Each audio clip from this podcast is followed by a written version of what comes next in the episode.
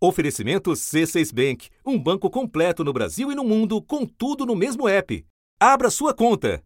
Populismo fiscal, como populismo fiscal? Como populismo fiscal? Esse populismo penal. Parece uma coisa meio óbvia, talvez até populista. Eu sou contra medidas populistas. Por razão é, ideológica ou populista. Digamos. De um populista de extrema direita. Listen more seriously to populists and maybe. Termo largamente usado na academia, no jornalismo e na política e muito associado ao atual ocupante do Palácio do Planalto. E a gente tem um presidente populista e irresponsável no governo que tem um plano de poder onde ele é capaz de qualquer coisa para atingir os seus objetivos, para atingir a sua meta de reeleição. É, nós estamos diante de um governo insensível, desumano, um governo populista. Mas também a seu adversário. O Lula é um corrupto, é um demagogo, é um populista, mas é do campo da democracia. O Lula prefere a retórica inflamada do populismo. Quando não, a ambos ao mesmo tempo. Eu digo que os dois são o mesmo lado da mesma moeda porque nós temos ali dois governos populistas. E esse populismo de direita e esquerda, o que é populismo? Populismo é o sujeito que faz promessa e não entrega.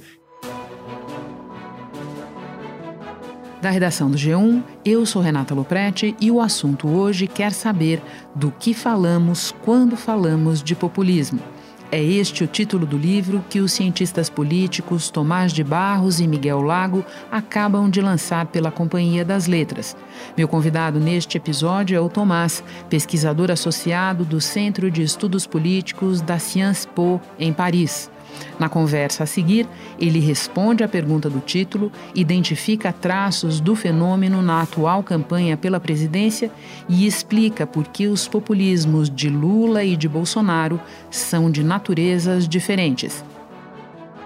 Segunda-feira, 17 de outubro. Tomás, pode começar nos explicando por que você e o Miguel acharam importante refletir sobre populismo neste momento? Renata, o livro que eu escrevi com o Miguel, ele surgiu de um incômodo. Um incômodo que a gente via no noticiário brasileiro, é, o uso da palavra populismo para criar estabelecer o que nós consideramos falsas simetrias, não é? é para colocar no mesmo patamar dois políticos muito diferentes por um lado, o presidente Lula e, por outro lado, o presidente Bolsonaro. A palavra populismo foi utilizada para dizer, em alguma medida, que os dois seriam equivalentes, que os dois seriam talvez extremos ou radicais é, de sinais invertidos, mas que, no final das contas, seriam simétricos. Eu e o Miguel achamos que os dois são separados por um abismo. Eles estão muito distantes em, nas mais diversas nas mais diversas dimensões. E a palavra populismo acabava, por um lado, normalizando o Bolsonaro, o Bolsonaro que sempre foi, ao longo de toda a sua carreira política, sem dúvida, o parlamentar mais próximo do que a gente pode chamar de extrema-direita do Congresso brasileiro, Uh, ele era normalizado pela palavra populismo no momento em que se fazia essa simetria, essa equivalência com o presidente Lula, que durante os seus oito anos de governo, no nosso entendimento, sempre foi um político conciliador. Você terá a oportunidade de dif diferenciar detalhadamente os populismos de Lula e de Bolsonaro. Mas antes eu te peço que a gente pare um pouco mais na definição, porque você mesmo disse, esse termo é usado a torto e a direito, e principalmente ele é usado há muito tempo para definir governos, políticos, plataformas diferentes, não raro com uma conotação negativa, mas não foi sempre assim. Como é que vocês definem o que chamam de populismos no plural? Pois é, para a gente populismo não é uma questão que se diga no singular. A gente sempre fala de populismos no plural. Eles têm, claro, esses populismos tão diferentes. Nós achamos que o lulismo e o bolsonarismo são populismos muito diferentes, mas eles têm alguns traços em comum. Então, nós dizemos que, em primeiro lugar, o populismo ele se baseia numa oposição discursiva entre o povo e as elites, que o populismo é transgressivo, que ele rompe com a forma normal de se fazer política e que o populismo tem o potencial de transformar instituições. Agora, cada um desses traços se expressa de maneira muito diferente. Eles se apresentam em graus e em configurações muito diferentes quando a gente compara um com o outro. Vocês no livro explicam essas diferenças meio que etapa a etapa, né? Então, é, eu te pergunto aqui, como é que a gente pode explicar de que maneira o populismo do Bolsonaro transgride e de que maneira transgride o populismo do Lula. Eu acho importante também a gente falar um pouco desse mecanismo, dessa capacidade de transformar instituições, até porque a gente vive num momento, você sabe, em que elas estão sendo depredadas, não transformadas. Quando a gente fala que o populismo é transgressivo, isso pode ser entendido em diversos sentidos.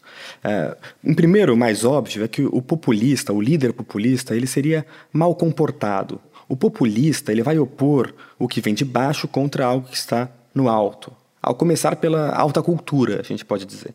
Então, o populista ele vai se levantar, ele vai se opor ao que é refinado, erudito, fino, contido, elegante, não é? E muitas vezes, ou na maioria das o inimigo não está lá fora, está dentro da nossa própria pátria. Então, por contraste, ele vai ser irreverente, informal, corporal, vívido, às vezes até grosseiro, não é? Isso fica muito claro no comportamento, por exemplo, do, do Bolsonaro. Um dos itens, desconstrução da heteronormatividade. A outra, ideologia de gênero. Oh, meu Deus do céu. Alguém quer que o filho dele de seis anos de idade aprenda, vá ser sexualizado nas escolas? Falar, ô Joãozinho, você tem um piu-piu pendurado aí, mas você pode ser menina. Eu li sobre. Ah, vai, vai, vai plantar coquinho, pô. É um político que usa muitos palavrões, se veste de uma maneira que não é compatível com a liturgia do, do cargo, não é? Mas o Lula também, ele é irreverente, ele joga com essa tensão entre o que é popular e o que é sofisticado, não é? Ele, inclusive, brinca com o fato de que no passado ele falava errado, uh, e ele sempre faz essas referências à, à cerveja pequena que fazem parte do universo popular. Ah, vocês não sabem como eu ficava feliz quando eu vi um trabalhador mostrar uma picanha e falar: Eu vou comer picanha e vou tomar uma cerveja. É uma coisa fantástica. Esse é o primeiro sentido de que o populismo é transgressor. Mas ele também é transgressor porque o populismo inclui na política setores da sociedade que estavam marginalizados. Não é? Então, quando a gente pensa no, no lulismo, quem são esses setores marginalizados? Bem, é o que a gente pensa quando, quando fala em setores subalternos, subalternizados. Uh, por exemplo, negros, índios, mulheres, pessoas de gênero não binário encontram num populismo de tipo transgressor um caminho para se expressar, para entrar na democracia liberal. Uh, então, a gente entende que o populismo, que seria democratizante, emancipador, ele conseguiria trazer é, essas, esses setores que estão fora da política para o centro da política, ou pelo menos incorporar eles aos poucos. O populismo do Bolsonaro nós definimos como um populismo reacionário. Ele também inclui, mas ele inclui um grupo muito específico. Eu não quero aqui falar de grandes filosofias, mas a Hannah Arendt, que foi uma teórica política muito importante, ela vai falar que esse populismo reacionário ele mobiliza o que ela chama de ralé. A ralé não são os pobres, como a palavra pode supor. Ah, na verdade, a gente encontra ralé, de acordo com ela, em todas as classes sociais. São setores que se sentem ameaçados, ah, porque a modernidade, enfim, o mundo está mudando, não é?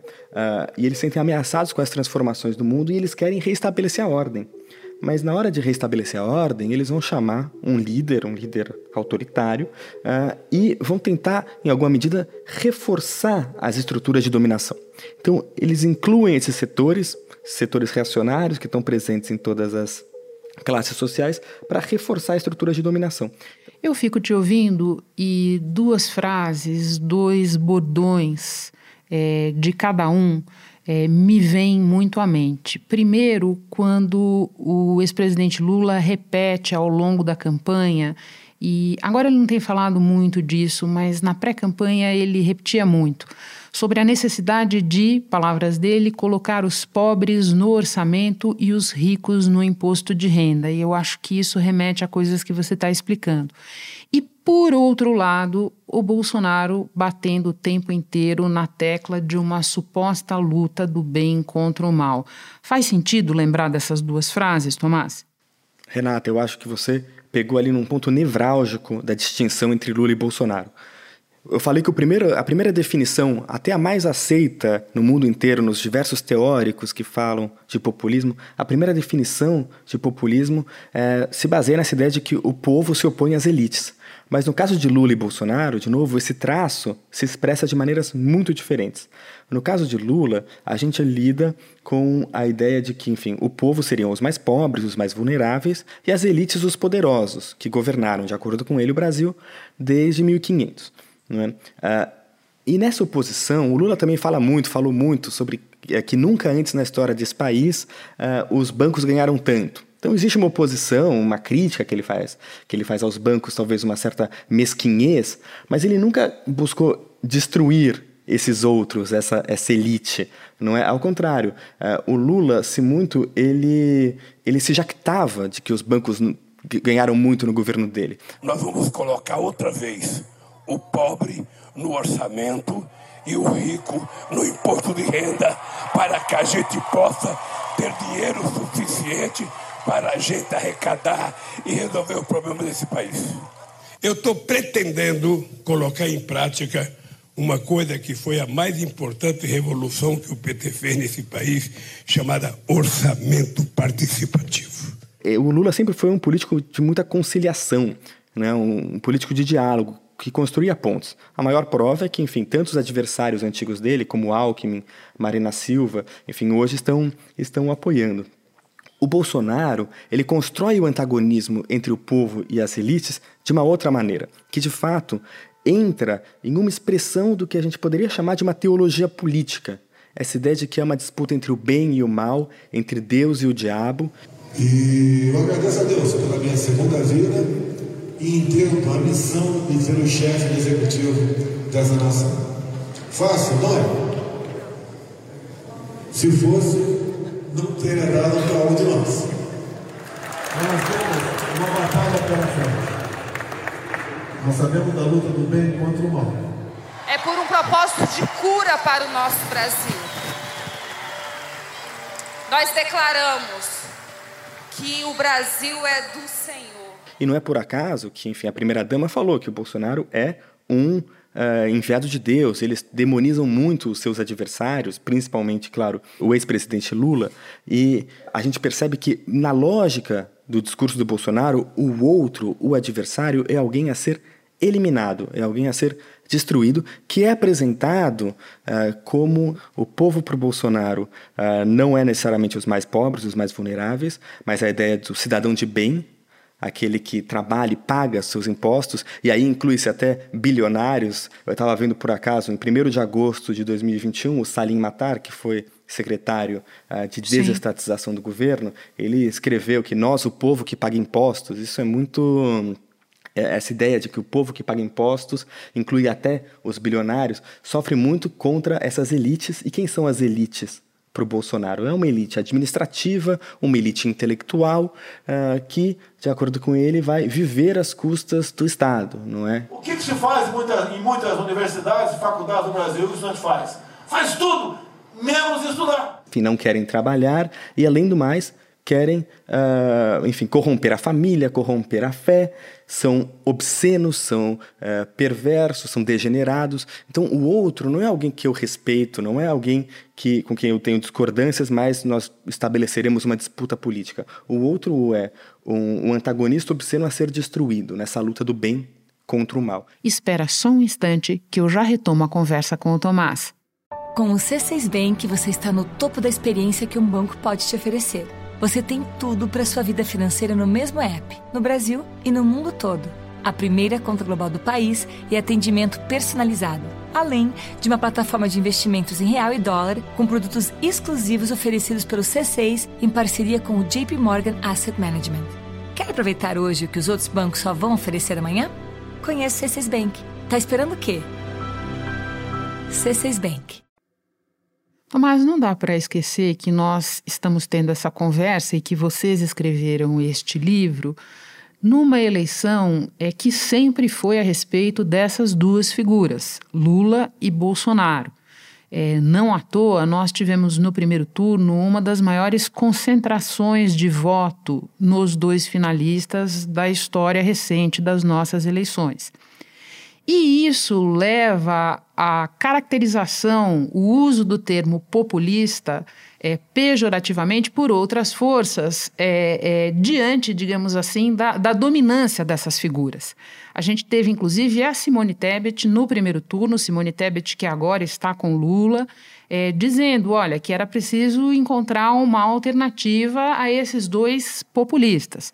É, vamos ser claros com a Simone, ela é, não só é, aderiu ao Lula na primeira hora do segundo turno, mas ela deixou muito claro: sim, tenho divergências, mas estou aqui é, é, fazendo a minha escolha porque considero o outro projeto muito, muito pior. Mas no primeiro turno era essa a maneira de ela tentar encontrar um espaço, Tomás, caracterizar os outros como populistas. É interessante isso, não? Eu acho muito interessante, inclusive porque a gente vê como a dita terceira via tentou avançar esse discurso das falsas equivalências, porque era uma maneira de tentar, enfim, avançar a, as suas próprias candidaturas, não é? Mas claro, a própria senadora, como você bem apontou, ela percebeu é, no segundo turno, ela, ela percebe essa falsidade, diz apoiar o Lula, diz que apoiaria o seu governo, inclusive. O que é interessante a partir da fala da Simone Tebet é ver como hoje em dia, de fato, populismo se tornou uma palavra ofensiva, pejorativa. Ninguém se reivindica populista, ou quase ninguém se reivindica populista na política brasileira e, e mundial. Mas quando a gente olha a história dessa palavra, a, gente percebe que nem sempre essa conotação negativa ela, ela esteve presente. Isso eu acho isso eu acho muito interessante. Eu e o Miguel no livro nós analisamos 15 mil artigos de imprensa entre 1940 e 2022 no Brasil para entender a história dessa palavra, os jogos de linguagem ao redor da palavra populismo. E nós descobrimos coisas muito interessantes. Primeiro que essa palavra, de novo, nem sempre foi negativa. Quando ela surge, ela surge primeiro na Rússia, depois nos Estados Unidos, ainda no século XIX, não é? Mas por grupos que se diziam populistas e reivindicavam isso como algo muito bom, como algo positivo. E no Brasil, ela surge ali é, depois do Estado Novo, entre 46 e 64, e ela, de uma maneira geral, é tomada de forma positiva. A chamada República Populista, que dura entre, entre o fim do Estado Novo e o golpe de 64, foi um momento de entrada de muitos grupos subalternos na política trabalhadores que saíam do campo iam para as grandes cidades, onde eles escapavam da dinâmica de voto de cabresto, enfim, e começavam a participar da vida democrática nacional. Isso criou muitas tensões, não é? Ameaças de golpe, inclusive o golpe de 64. Mas o termo nessa, nessa época era reivindicado. É, o populismo era reivindicado. O Vargas, em 1950, a aliança política dele com Ademar de Barros, que levaria eles à vitória, é, foi chamada de Frente Populista. E a gente mostra no livro também como o Jânio Quadros, um político apoiado pela UDN, um partido enfim, de direita, também era visto e reivindicado como populista, e até os integralistas da extrema-direita também se diziam populistas. Então a palavra tinha essa conotação é, positiva, a gente pode até dizer democratizante. E é isso que no livro a gente tenta também mostrar.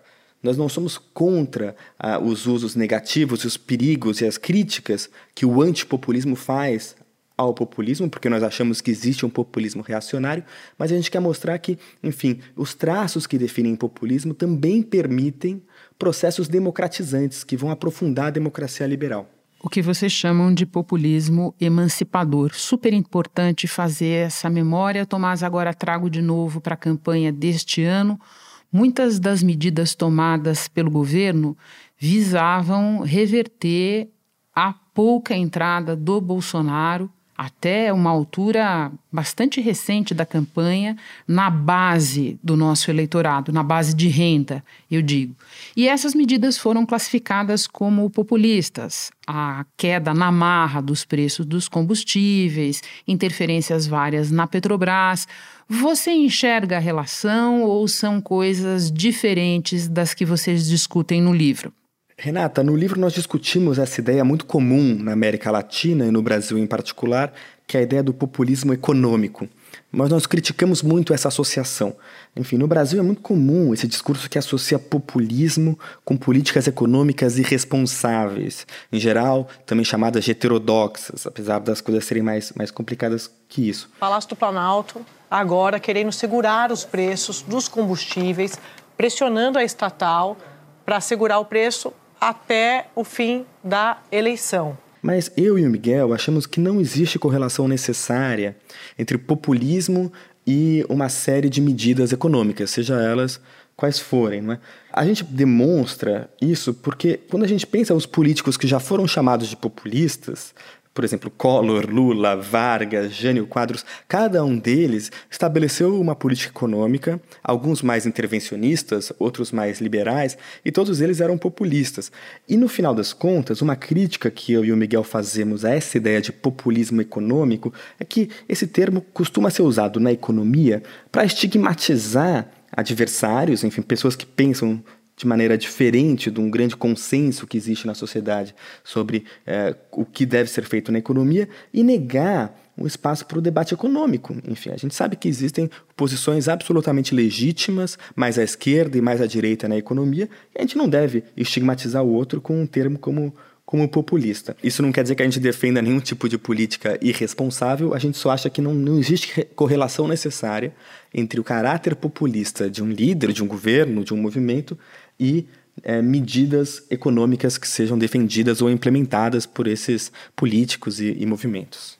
E já que nós estamos falando em bagunçar conceitos e discussões, eu vou terminar te mandando uma pergunta que passa pelo Paulo Guedes, porque nas palestras dele sai qualquer coisa. E numa recente ele disse que o Bolsonaro não seria populista, mas popular. Ele, ele, quer que as coisas aconteçam, ele não quer necessariamente. Ele não é um populista.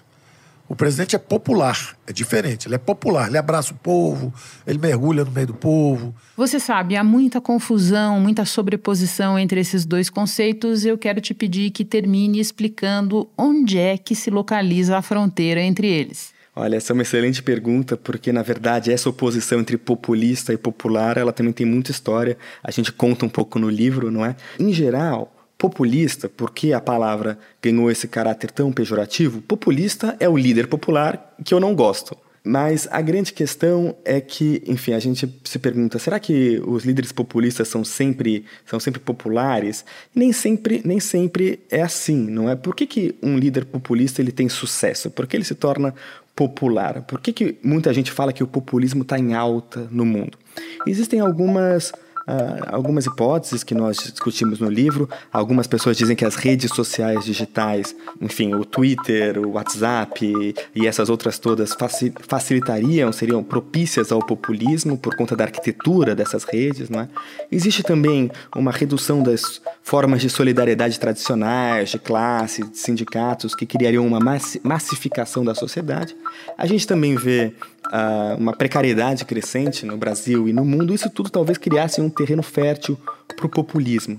De toda maneira, o que eu e o Miguel uh, defendemos é que o populismo é sempre uma resposta a uma vulnerabilidade que atravessa a sociedade, mas essa vulnerabilidade pode ser, a gente pode lidar com ela de diversas maneiras. Então, um populismo emancipador ele vai, em alguma medida, tentar incorporar mais gente, ele vai ser o meio através do qual setores vulneráveis vão reivindicar o seu lugar na política e vamos tentar incluir mais gente nessa grande, é, nessa grande roda que é, que é a democracia.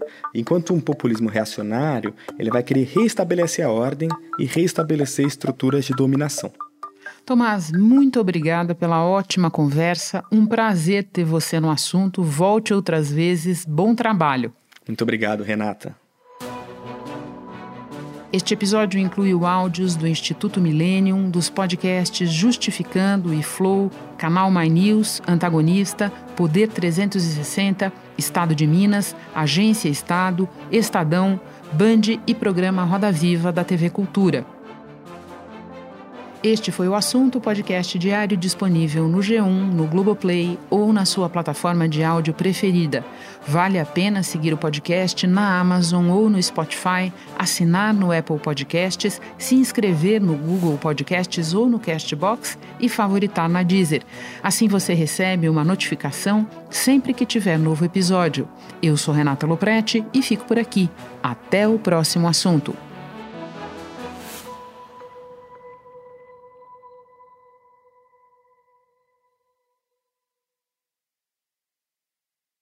Você no topo da experiência financeira que um banco pode oferecer. Escolha um banco completo no Brasil e em qualquer lugar do mundo. Abra sua conta no C6 Bank.